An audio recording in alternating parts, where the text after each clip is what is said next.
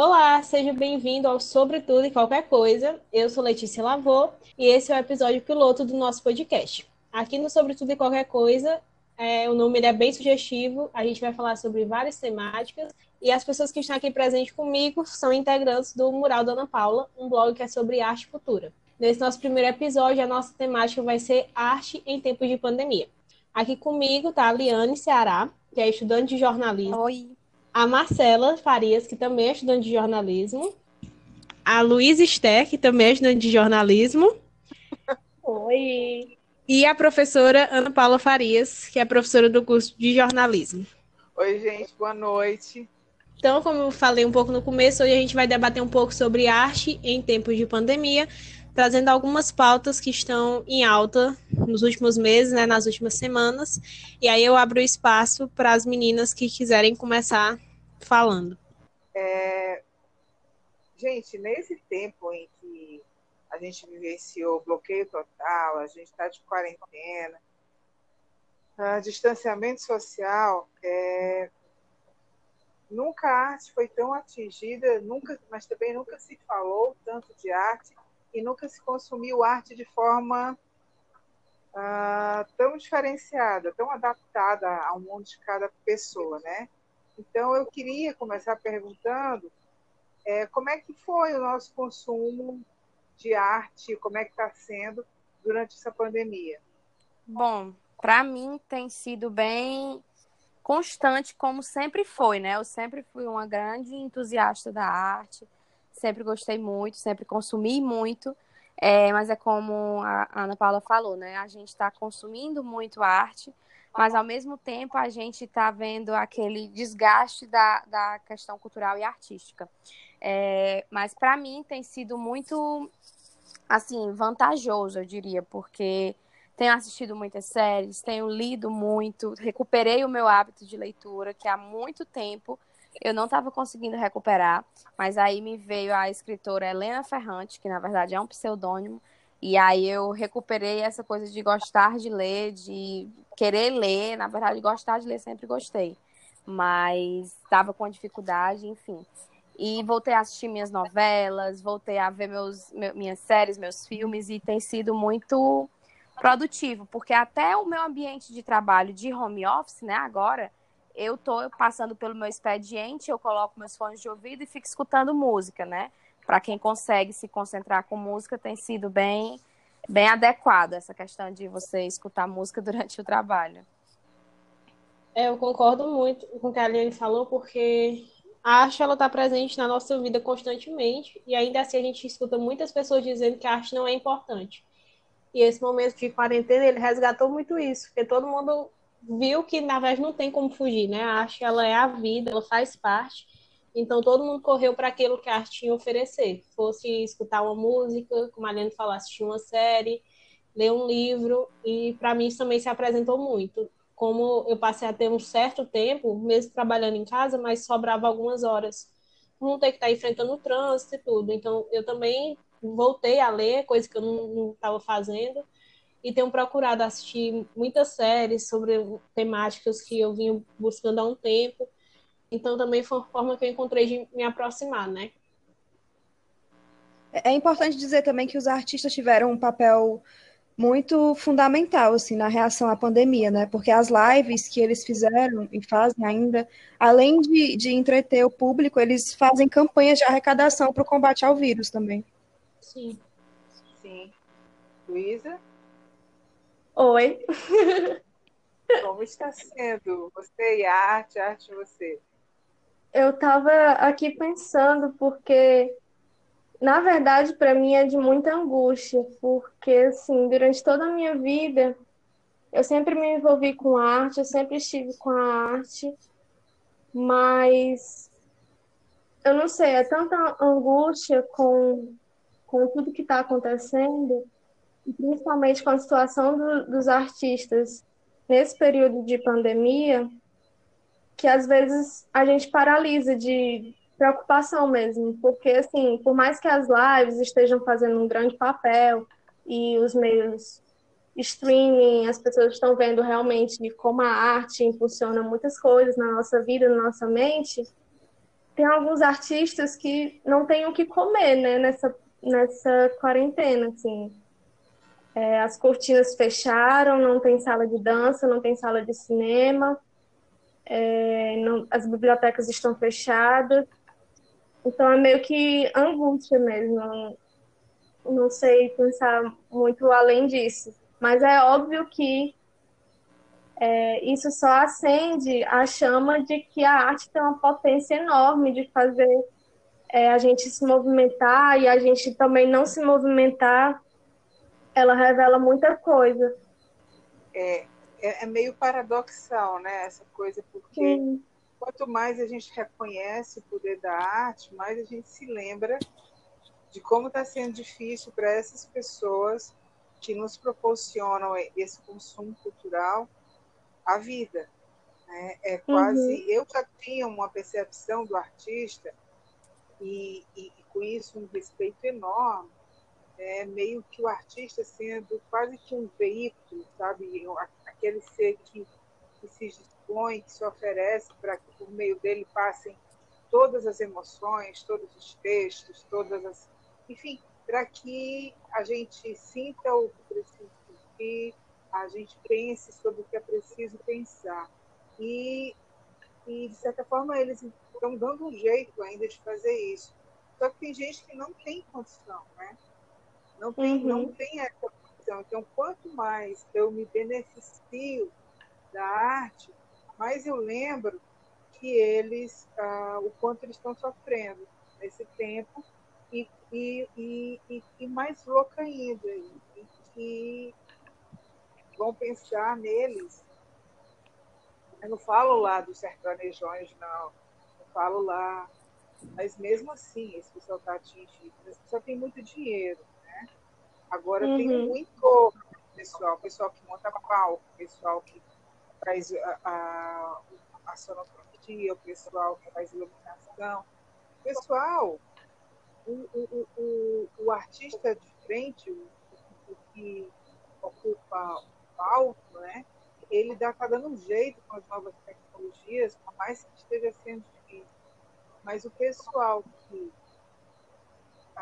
sustenta, né? aquele pessoal que está por trás e que monta palco e que, e que produz, enfim, esse pessoal está numa situação muito difícil.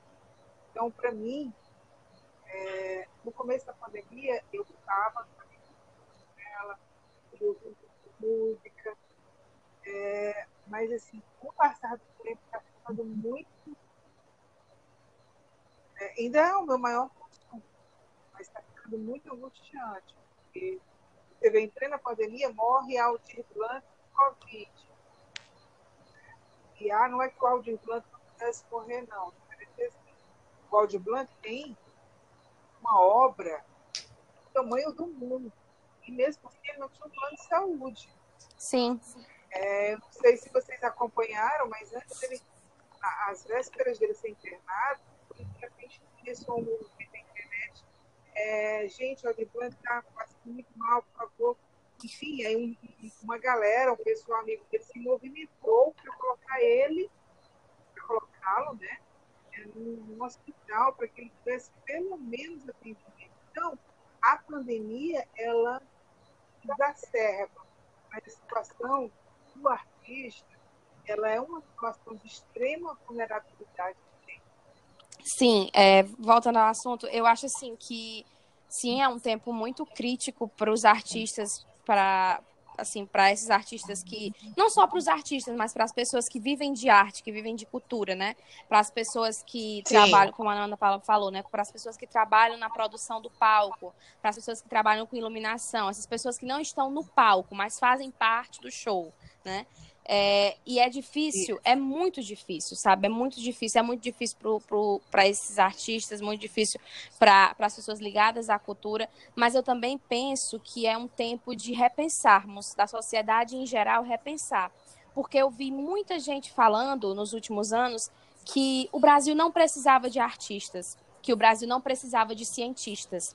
Então, eu acho que é um paradoxo muito bom que a gente está vivendo, porque eu creio muito que depois disso tudo, não vai ser a maioria que vai repensar, não, mas eu sou muito daquela que a gente começa no pouco para irmos para o muito, né? A galinha de grão em grão enche o papo.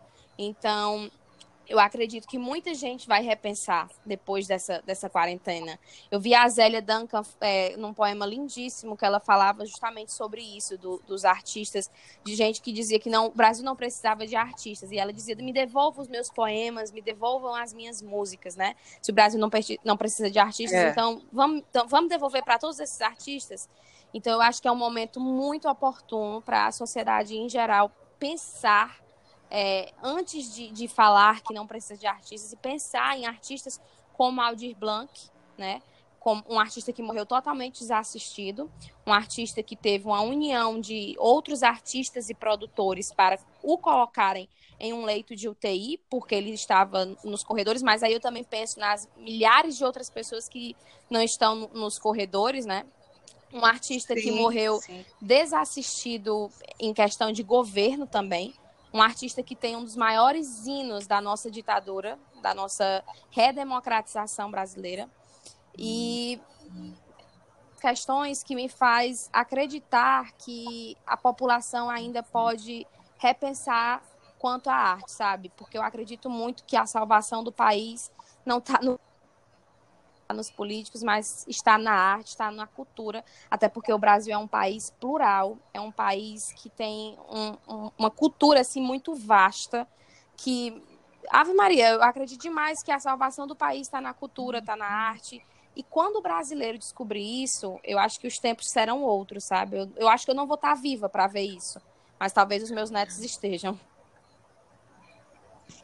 Pois é, e aí a gente vive tudo isso é, com um governo que se ouviu falar de arte se esqueceu faz muito tempo, né? Uhum. né num governo que, que, que e coloca Regina Duarte para ser secretária de Cultura, né?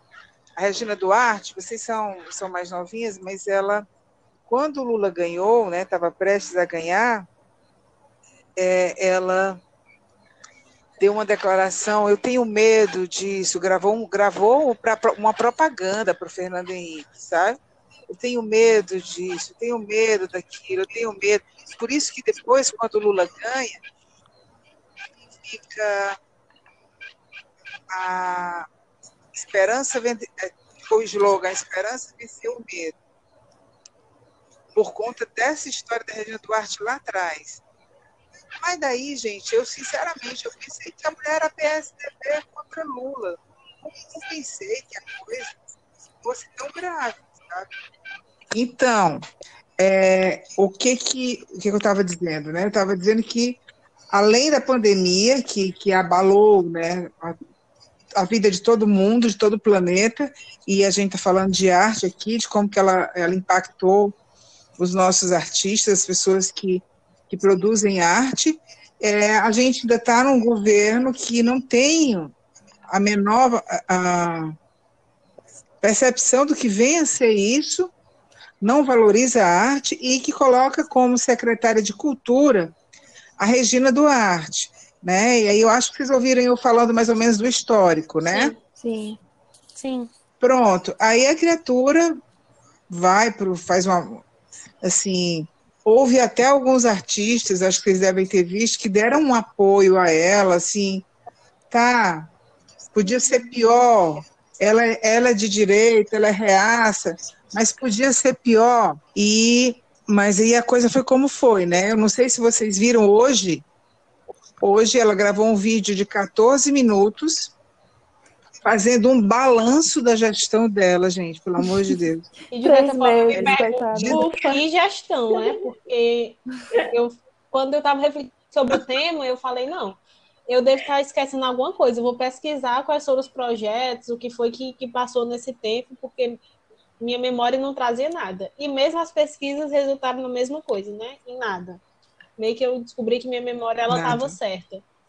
E, e é, é, é, bem chocante, na verdade, porque a gente saiu de um, de um antigo secretário também que foi um desastre, né? Que saiu debaixo de uma polêmica. Sim, Sim, toda a questão do discurso nazista e, e aí vem a Regina Duarte que né, não chegou nem a ser um choque, porque ela nunca escondeu também o posicionamento, né? Desde essa época que a professora ficou, É. até quando o atual presidente começou a campanha, né? Ela sempre mostrou que era o lado que ela estava apoiando. Então, ainda assim, eu acredito Sim, esse Roberto Alvim, é, esse Roberto Alvim, é, ele, gente, é, eu vi um vídeo, eu fui descobrir, porque foi ele que xingou a Fernanda Montenegro, né? Sim. Sim, foi ele. É, é, E assim, eu, eu fui saber quem era esse louco. Aí eu descobri, inclusive ele fez alguma coisa na TV. E ele tinha um curso ah, ligado ao SESC, de formação de, de atores, foi diretor, enfim.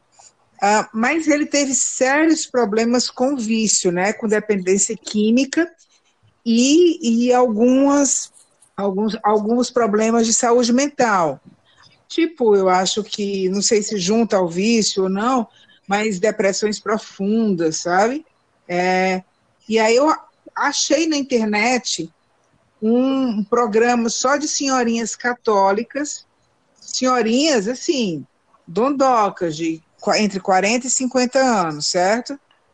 É, muito prontas, e, e ele dizendo como é que se deu a conversão dele, como é que ele, Deus se revelou, como é que não sei mais o quê. E aí, no dia de Santo Antônio, ele foi para a igreja, e aí começou a flertar né, com a campanha do Bolsonaro, e quando saiu de lá, como um- uma. Tipo, como fosse uma bênção da, da, pela conversão dele, ele recebeu um telefonema do Bolsonaro. Se isso é verdade ou não, ou se foi ele que ligou, eu não sei. Só sei que aí ele começou a falar mal do meio artístico, falando que as pessoas eram todas é, envolvidas com é, entidades satânicas. É, é de arrepiar. Quem quiser se assustar, filme de terror nessa pandemia, procura no YouTube que acha lá. E aí, logo depois, ela é chamada para ser secretária de Cultura. Uhum. Né? Porque ele disse que foi por conta da classe artística da esquerda que ele ficou sem nem, por não apoiar a esquerda que o curso dele foi é, afastado do SESC, enfim, uma coisa assim, e que por conta da esquerda ele estaria na miséria, mas aconteceu isso tudo, veio Jair Bolsonaro, chamou ele para trabalhar não sei aonde, e logo depois ele virou secretário de Cultura, até que ele resolve imitar aquele aquele nazista lá, Explicitamente, né? choca todo mundo. Hã? Foi uma coisa muito explícita, assim. Acho que por isso que assustou todo mundo. Foi, acho que até o Bolsonaro se assustou. E, olha que isso é um feito. Não, não, em primeiro momento eles Aí tentaram passa- minimizar, né? Mas depois eles tiveram que ceder à, à pressão popular. É, até porque eles têm, dizem que tem uma aproximação também com, com Israel, e aí as entidades caíram em cima, todos os setores da sociedade, né? E aí resolveram tirar o cara, o cara estava em pleno surto e tiraram. E surto eu falo porque ele falou que teve sérios problemas de saúde mental e que tinha a ver com vício, que ele só deixou isso quando recebeu um milagre, uma coisa assim. E logo depois ele o, o- foi resgatado das trevas por Jair Bolsonaro, né? Resgatado das é trevas, o né? salvador da pátria. Não, gente, porque ele falava, ele falava do meio artístico como se fosse é, seitas ah, satânicas, é, um bando de herege, de é, como que fala, meu Deus, sei lá, de pessoas, ah, meu Deus, ah, é tipo sexo, drogas e rock and roll por aí, sabe? Tira o rock and roll, ficou sexo, drogas e o delírio do cara lá. E, e aí foi isso, né? E, e, e, e aí vem Regina Duarte, vem Regina Duarte. Quem conhecia a Regina Duarte? Todo mundo aqui, Sim, né? sim. Sim. Com certeza. Sim. Desde Eu nunca era esperei muito dela, não, assim, falar a verdade. Mas eu acho que a Como- gente também. Como é? Eu nunca esperei muito da Regina Duarte nesse cargo, não. Mas eu acho que a gente também não pode perder a capacidade de se espantar. E eu realmente fiquei muito espantada com a postura dela. Mesmo ela já que ela já demo- demonstrasse afinidade ideológica com o Bolsonaro desde a campanha e já tivesse um posicionamento político Uhum. de direita, assim, para mim, defender a ditadura militar e minimizar a tortura e as mortes foi deplorável. Eu fiquei bem chocada. É porque tipo, Eu- defender a ditadura. Sim, eu só lembro. Não, é porque eu ia dizer que defender a ditadura militar já é um absurdo para qualquer pessoa. E ainda vem de alguém que tecnicamente é da classe. Viveu. É, é da classe artística, né? Então, que sofreu mesmo isso. Vive- E, e aí é que É, ela mesmo. teve novela. Ela teve novela que foi censurada, né, Regina Gente, Duarte? ela teve novela que foi censurada e Regina Duarte foi nada mais, nada menos que a Malu Mulher da Rede Globo. A Malu Uhum, Mulher é uma mulher super sim. visionária, super pra frente, super, sabe? É como se ela tivesse. O que eu sinto mais dela é porque ela, na verdade, agora, hoje, eu vejo nitidamente que ela nunca foi uma artista. Porque a arte pra ela, ser artista pra ela, não passava de uma profissão. Porque não é possível que você passe tanto tempo sendo uma artista, uma atriz que viveu Malu Mulher, que, enfim, teve uma novela censurada e você não tem aprendido nada com aquilo. Sabe? É, é absurdo, eu acho absurdo. E não justifica ela ser filha de general, ela não sei o quê. Não, não justifica. Ela ter passado pela arte e não ter se deixado impactar e, e, ser, e aprender com a arte é o que mais me choca nela, é o que mais me deixa assim triste. É, isso, isso é bastante chocante é. mesmo. É, é lamentável que uma, uma grande Porque- atriz como ela, porque eu acho ela uma grande atriz, inclusive essa passagem dela como secretária da Cultura mostrou que ela é uma ótima atriz, né? Porque, enfim, a atuação dela em todas as entrevistas e vídeos foi maravilhosa, gostei muito. Até para ir embora. Exatamente, é, é fato que ela é uma grande atriz, mas ela não passa de uma atriz que é só uma profissão e pronto, e nunca se foi impactada pela arte, nunca foi um artista de verdade. Não tem o espírito da arte, é isso, que Isso, você quer dizer, isso. né, né, Eliane? Porque, porque esse negócio de ser filho de militar, gente, nem Mato Grosso o pai era militar, né? A gente tem também o Ivan Lins, o pai era militar. A gente tem, se for procurar, muitos artistas que têm militares na família. E aí agora a pessoa é obrigada a ser de direita porque tem. Exatamente, né? isso é uma coisa que também a Gabriela Duarte, que é né, a filha, da- Filha. a filha da Regina Duarte. É, a Gabriela, ela é uma pessoa que pensa assim, quase que o completo oposto da Regina Duarte. E ela pediu de aniversário que a mãe saísse do, do, do cargo do governo e falou depois no, no, no Instagram dela, né, que cada adulto que cuide do seu CPF. Eu acho assim, não, por isso mesmo que não justifica você dizer que. Porque eu vi muita gente dizendo isso, ah, mas é porque ela é filha de general. Gente, não justifica, não justifica. Sabe, meu pai pode fazer as coisas mais erradas do mundo e eu posso ser totalmente contra aquilo que ele fala. É como a, a própria filha dela falou, né? Cada adulto que cuide do seu CPF. Depois que a gente passa a ter, sei lá, maioridade, não, porque, porque quase não muda nada. Mas depois que a gente passa a andar com as nossas próprias pernas e pensar com a nossa própria cabeça, que eu acho que é o fundamental, é, você passa a assinar por, por conta própria os riscos das suas loucuras, né? Uma coisa que eu acho interessante, gente, é que eu não sei se vocês acompanharam, mas durante a campanha, ela brigou o tempo todo nas redes, principalmente com o Zé de Abreu, sabe? Sim. Era, Uhum. era um pau todo dia, sabe? E, enfim, é, eu, eu fiquei preocupado quando eu soube, eu digo, não, mas ela, de repente, vai que ela vai mostrar para o Zé de Abreu que num governo de direita, extrema direita, ela vai fazer a, a- ela vai fazer o papel dela, né? Sim. Uhum. Inclusive, ela- ela, Mas enfim, ela, ela sumiu. Inclusive, ela chegou a falar na posse, Oi, né, que, o, que o propósito dela era de pacificação e de diálogo, se eu não me engano. Isso. Mas aí foi só dela. discurso. Hoje ela disse, Não, na posse. hoje, quando ela estava de vestido de bolinha, Sim. né? Sim, do, o, o É, discurso a parte do do, do- da questão do palhaço. Gente, que loucura. Gente, a, a Michelle de Bolinha, a Damares de Bolinha, ela de Bolinha. As coisas falam, falam muito, né? É, é, é, enfim. É, e aí ela disse isso. E hoje, nesse balanço que ela fez, a gestão dela, ela foi exonerada ontem, né? E hoje ela disse que tentou pacificar a classe artística com o governo, mas infelizmente existem artistas muito raivosos. Os dois grandes problemas: os artistas raivosos e a burocracia. É, dois Ai, grandes Deus. problemas mesmo, assim. Impressionante esses problemas. Até parece fica. que ela não vive no Brasil, né? Pra saber que é um país altamente burocrático. Uhum. Nossa. Não, Não, e ela não, aí, aí olha só, ela disse, é, é, o balanço, todo mundo, eu não sei se vocês lembram, no começo da pandemia, ela sumiu com medo, foi para Uhum. São Paulo, e aí na internet era, Regina, cadê você, Regina? Regina, Sim, apareça, sim, Regina. sim. Lembram disso? Sim. E ela sumida, né? E todo mundo perguntando pelo Fundo Fundo de- é, é.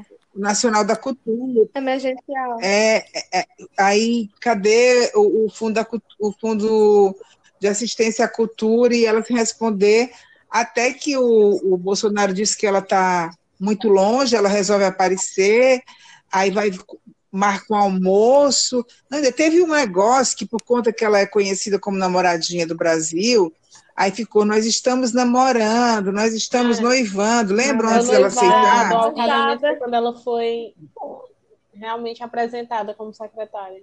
Pois é, meu Deus, triste figura. E aí, A maior novela. Sim. né? sim, Sim, sim, é. sem, um, sem, sem o Manuel Carlos para escrever e ajudar, É, né? para decorar. é. O roteiro feito por ela mesma. Se é que foi, né? Que eu também até disse às vezes. Ai, meu Deus. Aí, gente, é, o que, o que, que, que, que, que- que faz a coisa para quando ela aparece, ela reaparece, né? E, e, e vaza um telefonema dela ou, perguntando para a assessora, gente, será que ele está me dispensando como se fosse um paquera, um negócio meio doido, sabe? Aí marca um almoço com ele e aí a CNN chama para entrevistar. E aí foi o fiasco, né? Aí a mulher. Aí, aí, foi, aí foi, né? Todo mundo viu aquela história lá da Sim, CNN. Sim, sim. Infelizmente. Infelizmente. Sim. Gente, aquilo ali foi choque do começo, assim. Se fosse, se fosse eletricidade de verdade, eu acho que todo mundo que assistisse morria eletrocutado, né? É, Mas foi, foi um absurdo. era uma coisa atrás da outra. E o cara falava, Aldir Blanc tinha acabado de morrer. Ela dizia, eu não conhecia Aldir Blanc. Mãe, que. Não, quando ela falou, vocês estão desenterrando mortos, foi assim, de uma crueldade. Foi. Eu só lembrei da, da Rita Lee falando mal dela. Ai, ela é tão boazinha. Ela é tão assim. Chata pra caralho. Melhor pessoa. E aquela, aquela entrevista da CNN é o retrato de quem a gente não sabia que era a Regina Duarte, porque estava escondida em muitos personagens. Mas ali parecia que ela estava se interpretando e ao mesmo tempo fazendo uma grande performance é, do quão boazinha ela era e de como as pessoas estavam é, desenterrando mortos mesmo, vilanizando todas as pessoas que estavam em busca de informação, de cobrança, de um posicionamento de uma secretária realmente Mas tem de quem cultura, defenda, né? viu? Há quem Tem, defenda que ficou do lado ela- dela. Eu vi pessoas dizendo que foi tudo uma armação Tem? da, da CNN para encurralar ela, que, que as perguntas eram Sim. justamente para fazer ela explodir. Eu vi pessoas que já foram artistas defendendo, Sério? incrivelmente. É, gente. E é como a eu- Luísa falou, pessoas mim- que não. Eu acho. É, foi uma grande performance, assim, performance no sentido de que ela parecia que ela estava realmente atuando. Você assistindo, não, não parece uma pessoa falando normalmente, né? É, Não tá, não tá normal, Não, né? pra mim, ela não tava, ela não tava assim interpretando outra pessoa, sabe? É a performance dela mesma, ela enquanto pessoa ali na, É como a naquele Cris lugar, Flores. sabe? Eu não sei se vocês viram, mas teve um vídeo que viralizou na internet. Que foi a Cris, Fro, a Cris Flores, um dia depois da, da demissão dela, né? Da Regina Uhum. Duarte. A Cris Flores tem um programa que, se eu não me engano, o nome é. Tri, não, tri, Triturando. É o exato, Triturando. Triturando. é, É, é Ah, é? Mas assim, É engraçado E porque era um vamos programa triturar. de fofoca, é um, pro- é um programa de fofoca, né? Que tá até substituindo fofocalizando. E só que é um programa assim que ela deu uma aula que eu fiquei Sim. assim chocada. Ela dizendo assim, olha, é, foi na verdade, Regina, eu queria te agradecer, né? Te agradecer por esse- essa tua colocação, todas essas tuas colocações na entrevista CNN, porque foi a primeira oportunidade que a gente teve de conhecer a Regina de verdade. Né? Então, assim, eu queria te agradecer. E aí ela começa a triturar a foto da Regina Duarte. Mas, assim, foi muito bom a- a, a, foi fala da, da, Ai, Sim, tem né, a fala da isso. Cris Flores. Ela, ela Sim, pica a é, foto É, ela da tem uma pessoa. máquina de triturar. E aí ela bota a foto dentro e começa a triturar a, a, a foto.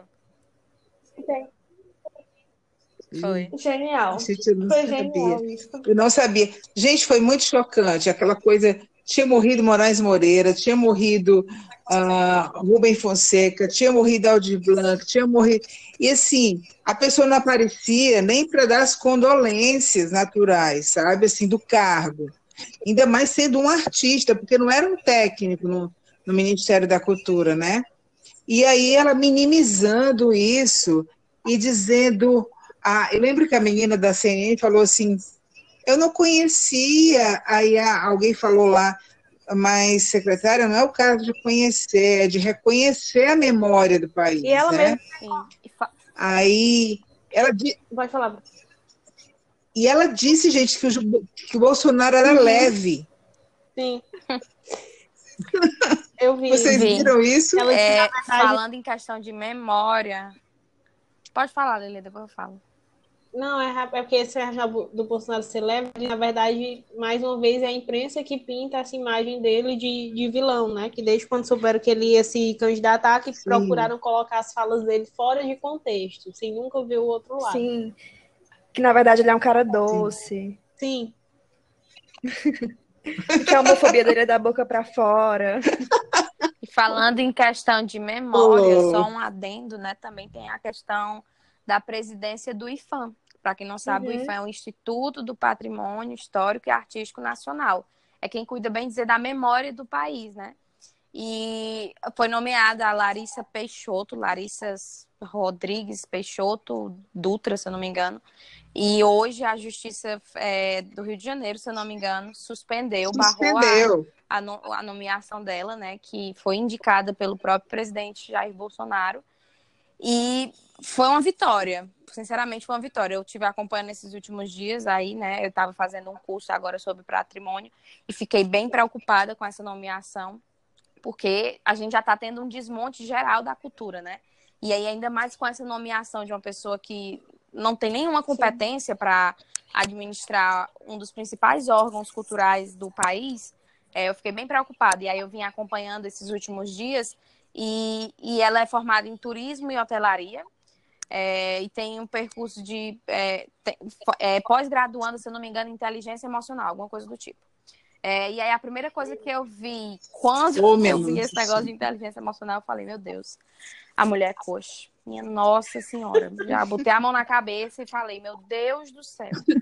A gente tá beirando um abismo. Há muito tempo, né? Mas aí depois, aí vim alguns É. jornais e ela não- é, no Instagram, a mensagem que ela passa é que ela é assim, influência, sabe? Blogueira de viagem.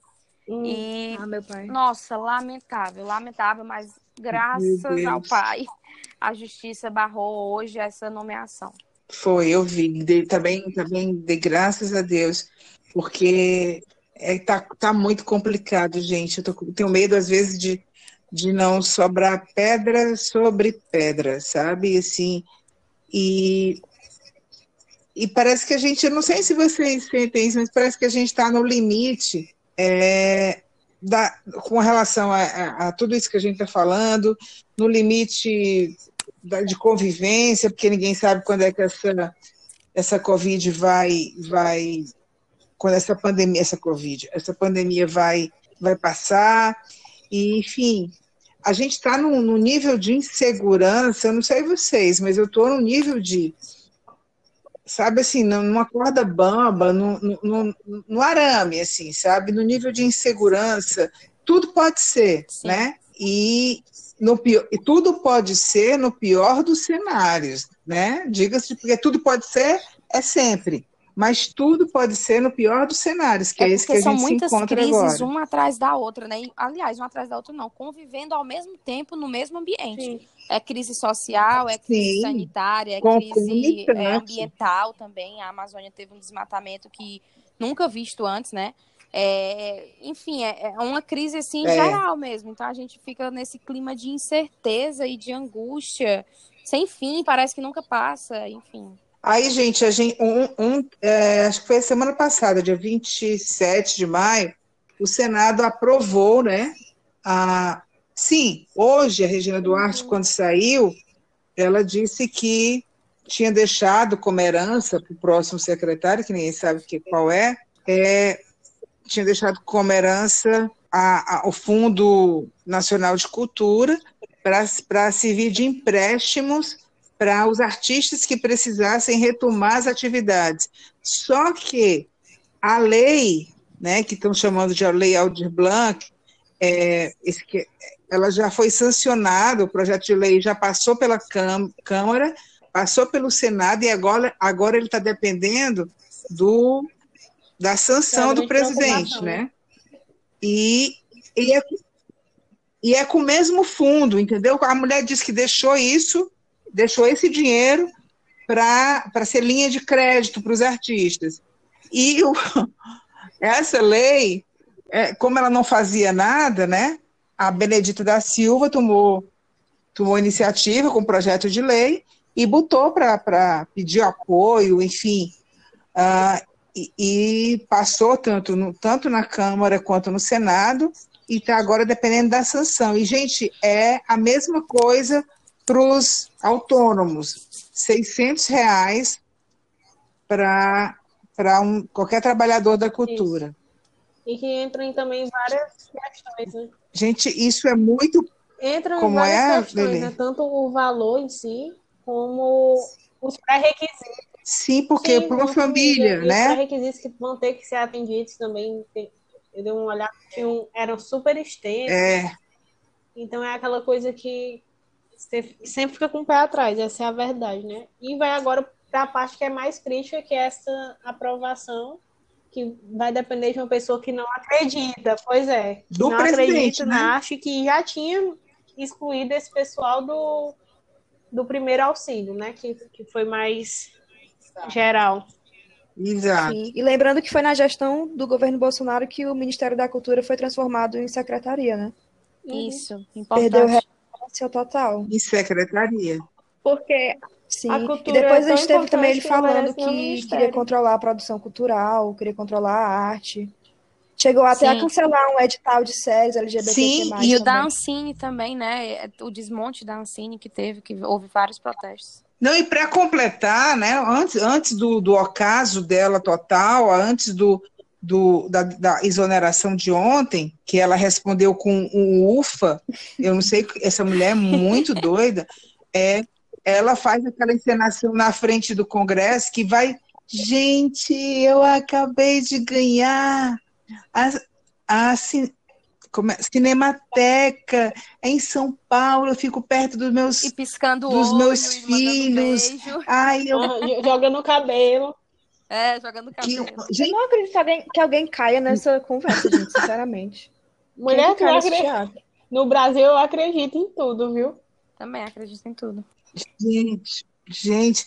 Aí, aí, aí... Vocês viram? Oi. Opa. Oi, Lulu. Vocês viram uma paralisação dos funcionários da Cinemateca que tá, ontem. Porque a cinema, a, o, o, paraíso que ela disse que ganhou de presente, né, antes de sair, é a Cinemateca que estava se acabando, que guarda toda a memória audiovisual do país, que está se acabando, que estava é, é, agora sob a responsabilidade da Fundação uhum. Roquete Pinto, que o governo tinha cortado os recursos, então ela não tinha nem cargo para ficar lá quando, quando ele quando disse que ia para lá. A semana passada a, cine, a Cinemateca estava correndo risco de ter a luz cortada. Com a luz cortada, todas as películas iam estragar. Né? Então, a gente está com a Ancine desmontada, né? E, e, eu lembro que quando a história do, das produções, ela foi bem clara na entrevista que ela deu para o Fantástico, que disse que o governo ia ter uma linha. Quem se adequasse bem, quem não se adequasse, corresse atrás de patrocínio Sim. privado. Sim. Lembram disso? Que ela fechou com aquela coisa, porque não podia produzir, não podia produzir nada que atentasse ah, contra a moral, a família, os bons costumes e os cidadãos de bem, enfim. E ela disse que concordava, porque tinha uma linha, quem não concordasse fosse buscar seus patrocínios. Então, tem um lado dessa mulher bem perverso, sabe? Que ela disfarça com aquele sorriso a, a permanente. É, tem um lado dela que é muito perverso, porque assim, é, ela não sai, ela podia ter saído de lá dizendo assim, gente, a situação está crítica, eu pensei que podia fazer alguma coisa, eu não consegui, não.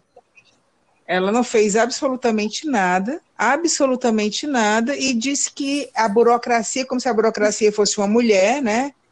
O problema é aquela chata, aquela burocracia, toda vez que ela chega, como se não soubesse disso, ela não vivesse no Brasil, e como. E o problema não é o governo, são os artistas que são raivosos. Aí é de, é lascar, de lascar, né, gente? A definição é essa mesmo. E ainda dentro dessa questão da, da Cinemateca, né, que está realmente bem complicada, a própria associação que é responsável está sem receber os recursos, né, que são federais para manter, por isso que eles estão com todos esses problemas. Estão sobrevivendo, a gente já está na metade do ano, ainda com o que eles tinham em caixa, né, do que tinha sido arrecadado, então com salário de funcionário atrasado. E eu vi que estava lendo e vi que quem está realmente comandando assim é um grupo de, de militares que estão envolvidos, que são bem daquela linha do conservadorismo, né? No sentido mesmo voltado para a cultura, o que eles consideram, e é o que tem complicado mais ainda a situação de quem está tentando salvar, né? Gente, é, é, é um cenário dantesco, Sim. né? É, é até surreal que a gente esteja vivendo isso em pleno século XXI, sabe? Eu acho. Não sei, eu não sei nem o que pensar, sinceramente, porque a gente vivendo aí um país super rico culturalmente falando e outras formas de culturalmente falando, ora, outras formas falando também, né? Porque a gente é um dos países que mais paga impostos do mundo. E, enfim, a gente está vivendo isso, esse, esse desmonte e desmanche da cultura da arte do, desse país que é tão vasto culturalmente falando é lamentável. Eu. Mas é, Sim, é um, é um projeto, projeto, né? É, o desmonte da cultura de todos é, esses setores do Brasil é um projeto assim de, de controle social, porque como a gente falou no início, a arte ela impulsiona muita coisa. Então as pessoas Pensamento não querem crítico. pessoas é, libertárias, um pensamento crítico, elas não querem que as pessoas se apropriem de outras linguagens, de outras narrativas, elas não querem um corpo nu, sabe? Então, é realmente um, algo de controle social, de esvaziar o, o povo esteticamente, culturalmente, tirar as raízes, é a identidade. Isso tem muito que a Lulu está falando. Vocês lembram daquela daquela exposição queer alguma Sim, coisa que, que foi que, gente começou no Santander no Centro Cultural do Santander do Rio Grande do Sul que era sobre arte queer é, e que um bolsominion foi lá entrou filmando tudo e enfim aí, aí é, o Centro Cultural fechou aí tentaram o Crivella não deixou ir para o Rio enfim, aí teve a história da, da, da performance que do artista que estava lá no, no, acho que era no Malk. No Man. E que um, uma mãe. No Man. No, foi numa que, que uma mãe foi com a filhinha de cinco anos e ela só se aproximou, olhou e tinha todas as indicações. A mãe levou sabendo. Então é, começaram a chamar aquilo ali de pedofilia que não tem absolutamente nada a ver, né? E aquela coisa olha, olha aí o que estão fazendo com Cristo, olha aí o que estão fazendo. E, e, enfim, aquilo ali me apavorou muito, aquilo ali me apavorou muito. Eu nunca pensei, porque foi um movimento que, para onde aquela exposição ia, ela era barrada, sabe? É, enfim, era meio que o nascedor desse estado de coisas, sabe? É uma paranoia moralista total. E a gente vem total, total. E é, e é um moralismo que onde o palavrão, o, a falta de decoro é completamente sim, sim. consentida, né? Como, como sinônimo de espontaneidade. Eu não entendo também, isso. Né? Daquela HQ. Sim, aquela. Sim, o Crivella lá, né? e conta... falando aí sobre Deus. a questão do, dos palavras, a Ana Paula falou, agora eu lembrei, né?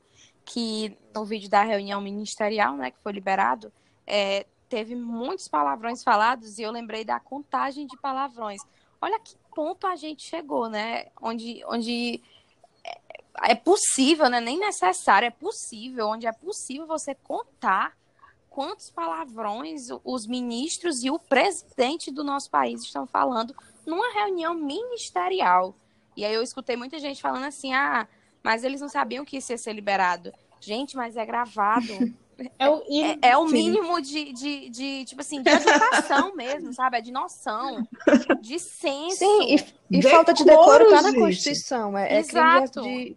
É, configura é. impeachment, pode configurar. E é incrível porque. Rodrigo tá Maia tá falando... tá só, tá só aguardando. Ah, não, Aí... tá não. Aí eu já vou, vou discordar um pouco, viu, Marcela? Porque não o tá, Bolsonaro não. vem há uns meses aí só comprando centrão, só comprando centrão. E, sinceramente, Não, é, me dá é. muito medo, me dá muito medo essa compra do Centrão, porque a Dilma ela foi impeachmentada porque ela não comprou o Centrão. Ela não quis conversa. Aliás, ela esteve até certa em não comprar, porque eu também não compraria. Ela não, não quis se envolver com isso, né? Até porque não, não, não, não cabe, né? Agora, o Bolsonaro, ele está fazendo o contrário. Ele está comprando o Centrão. Ele criou. Gente, hoje mesmo, hoje, ontem, não lembro, foi criado o Ministério das Comunicações, que nem tinha mais. Sim. E foi dado para um, um... E tá, o, e tá o genro do Silvio Santos. Aí eu te pergunto, tu acha que tem impeachment? Vocês têm esperança não, gente, de impeachment? Não, de impeachment Honestamente, não. Eu nem acho que... Então, como a Aliane falou, nem também não acho que estejam cogitando essa ideia, não. Porque, é exatamente como a Aliane falou, ele está comprando quem ele sabe que ele precisa ter do lado para se manter, não sofreu impeachment. E tem dado certo, pelo que tem, temos visto aí o jogo político dele, né? Acho, acho que pode é. ir até para uma votação ou alguma coisa do tipo, mas não passa, porque o Centrão configura, se eu não me engano, é, 300 e tantos parlamentares. E é mais da metade o Centrão. Se ele conseguir comprar o Centrão, assim, pela metade do Centrão, a outra metade vai voltar com a, com a, metade, a outra metade, sabe? Eles vão agir juntos. E uma das causas da Dilma ter sido impeachmentada, né? Assim, se tem, se é que tem uma causa, né? Foi isso, sabe? Sim. Tem, tem muitas Exato, causas. Ela é. era mulher, meu bem. Exato, uma assim, delas, ter, assim, né? Uma legitimidade, né? Sim. Não, eu entendi, eu entendi, porque não, não, não houve, não, é, é, a, é, a, é a que foi sem nunca ter sido. A mulher cometeu um crime que não, que não era crime, né? Que simplesmente não cabia, o sistema, a elite decidiu naquele acordo que ela tinha que sair naquele momento. É, e, ela, é. e ela não. Não, é, o, o, processo de impeachment é, Exato, com, totalmente político, mas assim, eu me agarro às últimas esperanças ainda. Eu vou, eu vou, eu, olha, eu vou dizer um negócio aqui meio louco, sabe? Assim, talvez seja auto-engano, mas eu acho que ali ninguém, ali ninguém confia em ninguém, entendeu? Tipo, o que o Moro fez, né? Se não fosse o. Gente, começou. Olha, o, tinha tudo para estar tá muito pior. Por quê? Se não fosse o, o, o, Glenn com a coisa do, do The Intercept, a máscara do Moro não, não tinha começado a rachar. Aí tem aqui, e é por conta daquilo ali que eles revêem a história de segunda instância e que o Lula consegue sair da cadeia depois de um ano e tanto preso. Porque se dependesse deles, o Lula já tinha pegado Covid lá em Curitiba. Estava lá na cadeia. Então, é, aí começou, veio aquilo dali.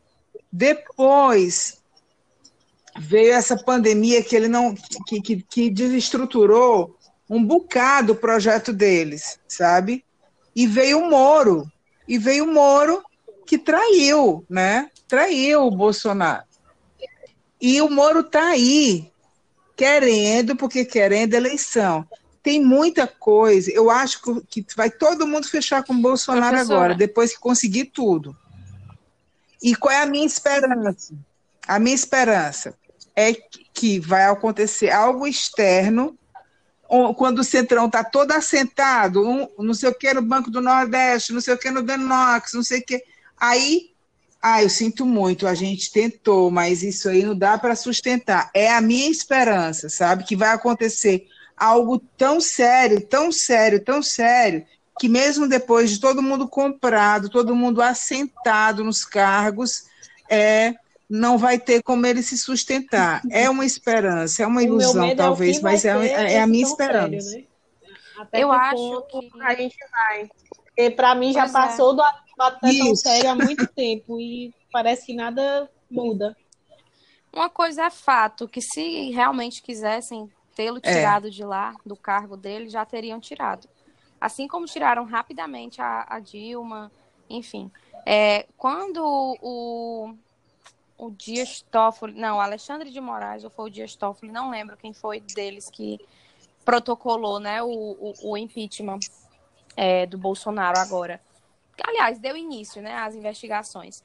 É, o Rodrigo Maia alegou que o tempo era uma coisa que não havia na, na, na, legislação sobre impeachment, né? Que você, que os deputados não, não poderiam ser meio que pressionados a votar em um certo tempo.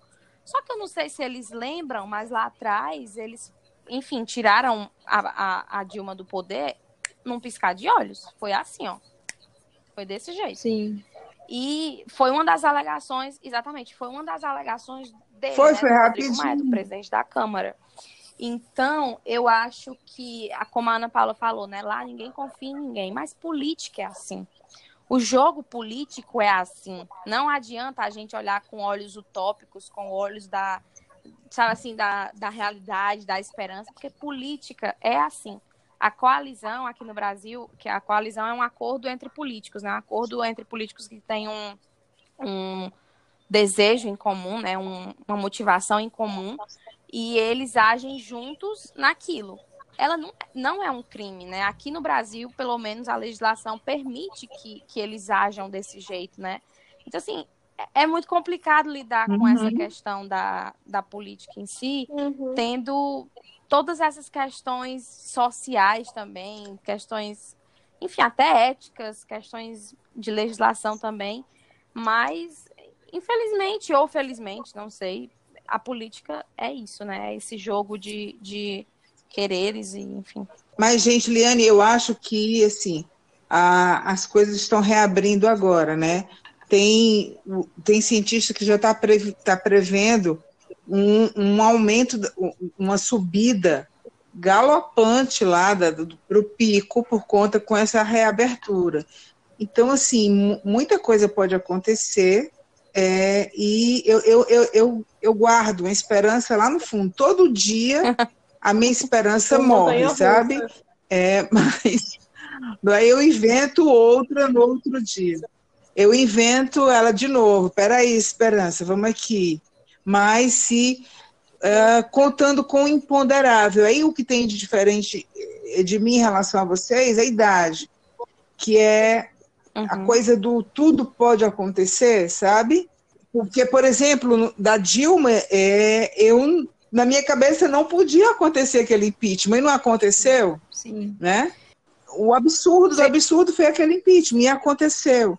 Então, eu acho que o Centrão vai deitar, vai deitar e rolar, vai usufruir, mas depois disso, das pessoas colocadas nos seus lugares, esse rapaz, é, é essa pessoa que responde por esse nome, é, é, é, esse Bolsonaro, ele é, ele ele, ele, é, ele é um, um, algo que eu não consigo uh, inclassificável na raça humana para mim, sabe? Assim, de tanta coisa ruim que ele reúne, que ele desperta na gente. E em mim, ele desperta o meu pior lado, Em podem ter certeza, sabe? Aí entra a razão, a razão e diz assim, epa, segura. Aí eu queria agora, gente, o que é que você, o que é, é, como é que vocês justificam, é, ou como é que vocês entendem esse cara ainda ter um apoio de 30% ah, da Eis população? Para mim, honestamente, significa o mesmo que eu imaginava na época da eleição, quando eu vi tantas pessoas e logo no primeiro turno eu já vi o caminho que a gente estava indo. É que tinham pessoas que só usavam algumas máscaras e fingiam ser o que não era e viram nele a oportunidade de extravasar esse, esse tipo de pensamento que é aquele que ele representa e estão fechados com ele mesmo, independente do que ele faça, porque é um reflexo. É como se ele estivesse se vendo no espelho. Sim, é, ele é tipo um sintoma do que- de alguma coisa que a gente está vivendo, né? É, Reflexo das pessoas mesmo. Eu também É. acho que é isso, e além disso, é, É. uma meio que uma estratégia muito boa que ele sempre teve. Eu digo assim, boa, porque de fato é, é- foi bem implantada, né? É, que ele sempre teve em questão de comunicar para essas pessoas, sabe? Ele soube falar para essas pessoas, sabe? Ele viu, é como se ele tivesse visto um campo que já estava arado, mas não estava plantado e ele soube plantar e essa colheita veio, né? A Sim. semente foi tão bem plantada, a semente foi tão bem plantada na cabeça das pessoas que tá difícil as pessoas se desfazerem dessa semente, sabe? E, e antes de tudo, essas pessoas que estão com essa semente dentro da cabeça, elas precisam ter educação. E educação política, principalmente. E educação é uma coisa que a gente, de qualidade, a gente já não tem no nosso país. Educação política, muito menos. Então, eu acredito que seja muito um, um- complemento, uma misturinha mágica que ele fez, colocou nessa semente, assim, com agrotóxicos, com tudo dentro, né? E colocou na cabeça dessas pessoas e tá difícil desfazer, sabe? É, mas também é óbvio que é uma concordância dessas pessoas em dizer assim, é, eu sou igual a ele, eu penso igual a ele. Até porque essas pessoas antes, elas não tinham quem pegasse no braço delas e dissesse assim, eu penso assim. Por isso que o papo de representação é tão importante, sabe? É, porque ela- elas não tinham com quem se sentir representadas antes. Hoje elas têm, essas pessoas que pensam iguais a ele. E essas pessoas ganharam poder e voz. E é engraçado, é, é até contraditório que sejam as mesmas pessoas que dizem, é, quando a gente entra no- no- na questão de representação, as pessoas dizem que não importa. Mas importa, porque o cenário mudou do Brasil desde que ele foi eleito para cá, entendeu? Por causa da representação que ele tem na cabeça dessas pessoas. Gente, hoje teve um ato na Praia de Ipanema, eu acho, é, que colocaram cruzes Ai, meu Deus, eu representando as pessoas, as vítimas da Covid, né? E assim, um, um ne- um negócio super, super pacífico, é, e um louco de um bolsominho saiu agarrando as cruzes, tirando tudinho. Aí tinha um pai de um, de um menino que tinha morrido com 25 anos, saiu colocando, foi, foi assim, foi, foi horroroso, sabe? Eles são agressivos, eles são. É, é meio que aquele pessoal que nunca falou de política, que nunca, se, Exato, exato. nunca ficou à vontade, com medo de errar. Aí é, o presidente diz uma besteira, Exato, é né? exatamente Eu isso. também posso Legitima. dizer uma É, besteira, legit- né? O discurso dele legitima tudo que essas pessoas Uhum. pensam. É também a questão do, do absurdos inimigo em comum, todos, né, que né? ele criou. A esquerda é o inimigo comum desse Eu- pessoal. Como o Hitler fez com os alemães lá. Pegou o medo das pessoas e, e direcionou para os judeus. Os judeus eram os culpados de tudo que estava acontecendo.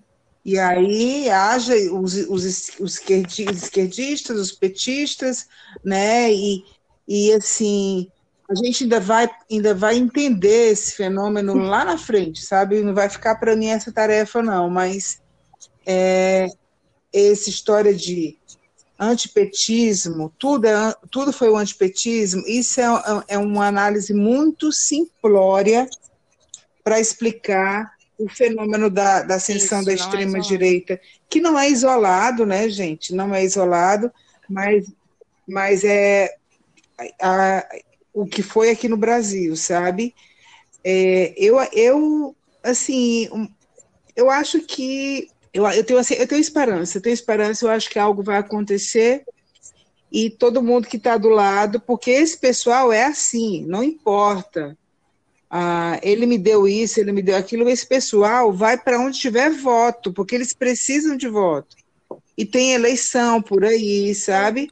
Tem muita coisa pela frente. É outra história. Agora, se a gente vai É, resistir aí ou é não, Minas, eu sei, aí já é outra história. eu sei que daria pra gente passar aqui horas, principalmente nessa temática que a gente escolheu. A gente já saiu quase com o tema do segundo podcast, mas nosso tempo está finalizando desse episódio piloto, né? E aí fica um espaço para vocês completarem aí as, as falas, pra gente poder caminhar para o fim. Bom, por mim, é, acreditemos, né? É, ac- acho que a gente, eu, eu me agarro muito nas músicas e nas palavras. A gente começou falando sobre a arte na pandemia, então é, é se agarrar a essa arte, porque a arte conforta, a arte salva. Eu fui salva pela arte diversas vezes. Então é dizer que acreditemos, sobretudo, acreditemos sempre. E mais que acreditemos, que a gente haja, sabe? Que a gente não fique parado porque eu acho que o principal é, é fazer o pouco mesmo, sei lá, agora que a gente está sem poder sair, sem, sem poder ver os nossos amigos, a nossa família direito, a gente faça aí essa, esse barulho, mesmo que seja só pela rede social. É, então eu acho que as nossas nossos direitos não poderão ser usurpados se a gente puder é, ir aos poucos caminhando para essa mudança que a gente quer, né? E é isso, no mais é agradecer, dizer que foi ótimo o papo. Espero que quem está ouvindo tenha gostado. E nos agarremos à arte. É isso. Eu vou Eu deixar não sei, eu só uma pensando frase ainda, será que a Marcela do não Paulo quer Freire, falar? que aquela que diz que esperança que não se organiza morre. Então, o que eu Isso, proponho é que a gente se organize e pense em, em coisas efetivas mesmo que a gente pode fazer nesse momento. isso. Exato, Marcelo, perfeito. Perfeito. Lulu? Eu tô, tô, como eu falei no, no começo, né? Tô com essa angústia, mas com a certeza de que a arte ela realmente salva e fazendo arte a gente pode passar por muitas transformações assim dentro de si e para fora, né? Sim. Eu espero que esse o fundo emergencial seja Sim. realmente é, levado a sério pelo, quando chegar no presidente, né? Que já foi para o Senado. E vamos ver o que é que vai acontecer com a Secretaria de Cultura, né? Porque o Mário Frias já sinalizou que está fechado com o Bolsonaro. Então, vamos ver o que é que, Só, que é que só, pode deixa acontecer. só eu dar um- que que mais um adendozinho. É, eu lembrei que tem uma coisa que eu sempre gosto de repetir aqui para mim mesma, que das crises são que saem as melhores palavras, as melhores músicas, enfim. É, por mais que a gente esteja passando por um momento difícil, eu acho que quando isso tudo passar, a gente vai olhar para trás e vai ver quanta coisa boa ficou. Obviamente, as coisas ruins ficam também, mas eu sou uma pessoa que eu gosto de levar tudo sempre para o lado mais positivo e eu acho que tem grandes motivações para sair, enfim, grandes artistas dessa crise, sabe? Eu acho que a gente ainda vai reverenciar muito esses artistas que, que passaram por isso é, de cabeça erguida. É isso. Gente, é, eu primeiro eu queria agradecer muito, né, a, a companhia de vocês, dizer que a discussão foi muito boa e que, sabe, assim, eu sou tentada a dizer algo meio maternal, sabe, mas eu, eu vou abrir mão disso. Se for, é, se não, é é porque assim, a pessoa mais velha tem que ser a mais sensata, não necessariamente, tá? Mas é uma coisa, assim, tem dias Sim. né? Que a gente se sente como quem partiu, morreu, e já no outro nem tanto assim, né? É, e o, o, que eu fico pensando, o, no que eu tenho me agarrado, é quando eu lembro as guerras que, que já houve, né? A, pessoas. Uh, eu, eu, lembro do filme do, do Murrica, quando ele estava quase entregando os pontos, tava, passou 12 anos preso, e aí ele foi para uma médica, uma médica militar, uma médica, e ele estava lá quase surtando, quase entregando. Aí ela passa uma receita, eu vou passar uns, uns aqui para você. Aí ela segura bem rápido a mão dele, assim, força, é, algo como força morrica. É, já, já passamos por muito, e é, falta pouco, sabe? Então, assim, eu acho que tem toda uma ancestralidade, tem todo um povo que veio antes da gente, que passou por poucas e boas, e a quem a gente deve o fato de estar aqui. E aí eu me amparo, assim, sabe? Se eles conseguiram, pode ser que eu consiga. Porque tem dia que fica muito puxado, mas tem dia que e isso com a arte, porque a arte também, ela te, ela te dá forças, mas ela também te faz perceber o, o, o teu limite, né? É, é, é, é, ela, ela vê até onde você. O que, o, que, o que mais te toca e como isso dói e o que, te, o, o que mais te fortalece. Ela tem isso. Então, eu, eu, eu vivo oscilando.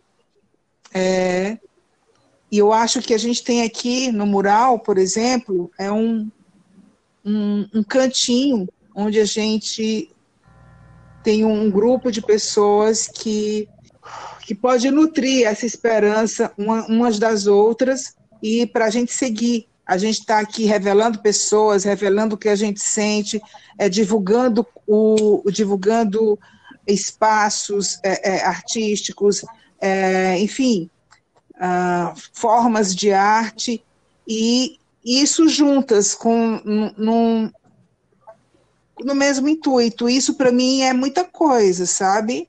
É muita coisa diante é, nesse cenário. Então, quando eu, eu quero esmorecer, eu me lembro do que eu tenho é, e do que uh, quem veio antes de mim uh, construiu para que eu pudesse estar aqui, do, do, do, solo que eu piso, do respeito que eu tenho que ter por quem, por quem passou por poucas e boas para que eu existisse. Então, quando eu vou esmorecendo, mas eu tenho sido também bastante tenho exercitado a compaixão, sabe? No dia que eu tô, não estou muito legal, não estou muito legal. Aí isso me ajuda até que a coisa passe mais, porque eu sou muito carrasca e não adianta ficar. A gente tem todos os motivos para ter dias não muito legais. E a gente tem motivos também para seguir. E é isso. E é muito bom estar com vocês, ter, ter, ter esse reduto, que o mural seja esse reduto. Obrigada, gente. Espero que quem esteja nos ouvindo. É, sinto um pouco do que tá, do que a gente está tentando passar desse momento. e até o próximo episódio. Né? Mas... Lele. Eu, eu compartilho também, acho que é tempo de manter a esperança, é tempo de continuar consumindo arte e também falando sobre arte, né? incentivando outras pessoas a consumirem, que é um pouco do que um pouco não é muito do que a gente faz no mural, então Queria aproveitar essa minha fala para fazer um convite a quem está escutando a gente, né, que possa passar para conhecer o Mural da Ana Paula. Como eu falei, é um blog de arte e cultura. A gente está nas redes sociais, né, Facebook Instagram, como Mural da Ana Paula, e também no nosso site, que é o www.muraldanapaula.com.br. Então, tenho certeza que vale muito a pena. Eu quero agradecer às meninas, né, por, por esse momento, a professora e também a quem chegou até aqui nos escutando e espero encontrá-los muito em breve no nosso próximo episódio. Beijo, gente. Tchau, gente. Tchau. Tchau. Beijo, meninas.